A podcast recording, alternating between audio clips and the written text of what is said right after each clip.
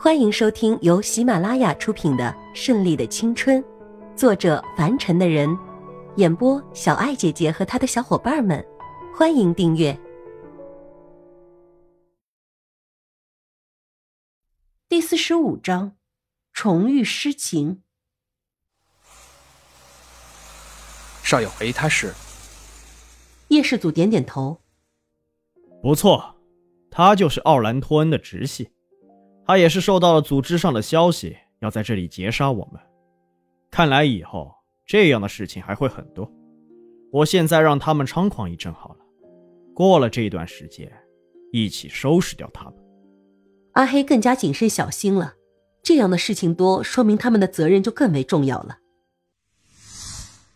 大约又过了一刻钟的时间，到达了凯里，进入办公室，前台引他们到定制会议室。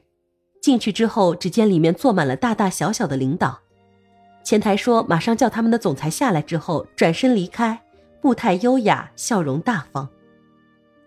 两人坐下之后，全部人都闭上了嘴，瞬间肃静了下来。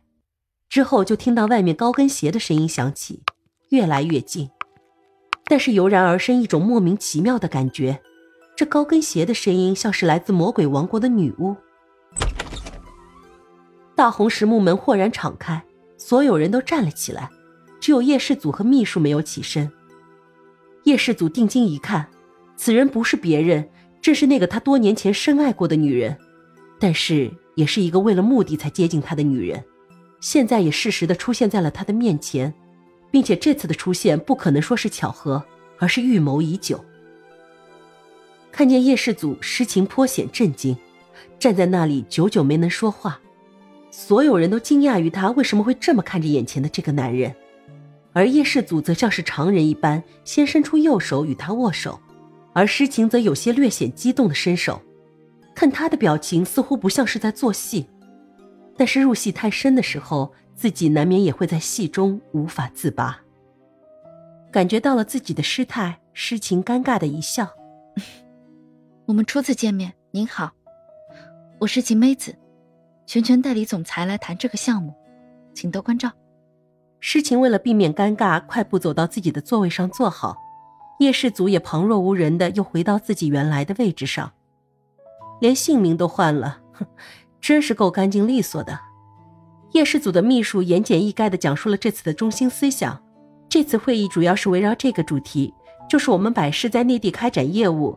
隆昌现在跟我们通力合作，也要在内地寻找一家有实力的企业负责人来负责我们的业务。下面这些文件是我们的主要规划，请各位先看一下。如果有任何意见的话，也可以提出来。谢谢。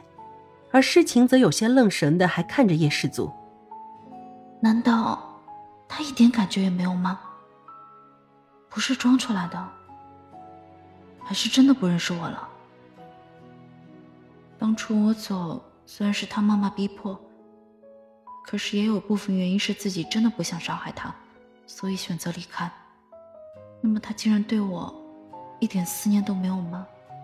诗情不知道的是，在他刚失踪的时候，叶世祖是想念过，也找过他，但是那种平淡的感情就这么悄然流过，直到那次奥兰托恩再次提起，叶世祖的心才动了起来。不过那天夜行半山别墅的时候，发现了他的秘密之后，叶氏祖对他就更无半点感情可言。这样的淫娃荡妇是不值得任何人留恋和可怜的。所有的人都大气不敢喘地看着眼前的文件，但是会时不时地用余光去看一下别人有什么动态，这样不至于自己像个白痴一样呆坐在那里。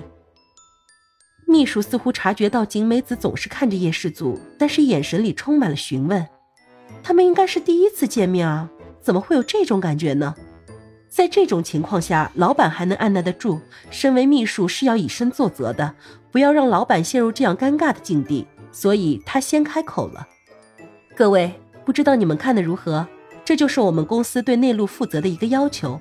如果你们没有异议的话，我们可以继续谈下一个环节了。”所有人的心都揪在了一起。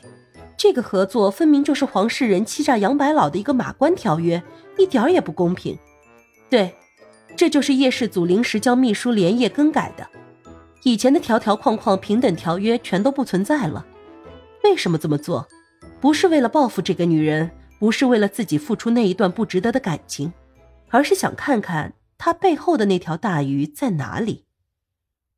可是现在化名景美子的女人看了一眼文件，媚眼如丝的看了一眼秘书，又看了一眼叶世祖，见他丝毫没有反应，明白了他的意思，玉手在文件上哗啦了一下。这份文件争议很大，我看我们不能继续谈下去了，还要继续修改。能干的秘书，原来的合作意向他是有看过的，跟这个完全不一样。可以说昨天还是原来的那一份。因为他们谈判之前必须要给对方一个准备，可是今天却变成这个样子，玩什么猫腻他还是懂的。再看着秘书戴着金边眼镜、一丝不苟的样子，更加确定这就是他一夜未眠的作品。那我们也没有必要再待下去，你可以仔细考量一下，如果没有异议，我们再继续。我们走。叶氏祖说完也没有说再见，就转身离开。那王者的霸气显露无遗，震得在座的人全部都屏住了呼吸。他们知道，在叶氏族走了之后，自家的女王就要爆发了。果不其然，前脚叶氏族和秘书刚离开，后脚景美子就把桌上的东西全部都扔到了地上。听到里面的身影，叶氏族笑了：“要的就是这样的效果，很不错。你还是原来的你，终究会露出马脚。”金美子发泄完毕之后，回到了自己的办公室，整理了一下仪表，打开电脑连接视频。那边一个有点臃肿的男人，肥嘟嘟的脸出现在了电脑上，看着景美子有点难看的面孔，问道：“怎么了，亲爱的？脸色这么难看，是不是有什么烦心事？”我要跟你说件事情，叶氏组来了，而且特别的嚣张，特别不把我们放在眼里。看来，奥兰托恩这个白痴是彻底的废了。我们现在必须要尽快行动了。男人也立刻正视了起来，脸上肥嘟嘟的肉颤抖着。你确定他没认出你，而且还把条件提的特别苛刻？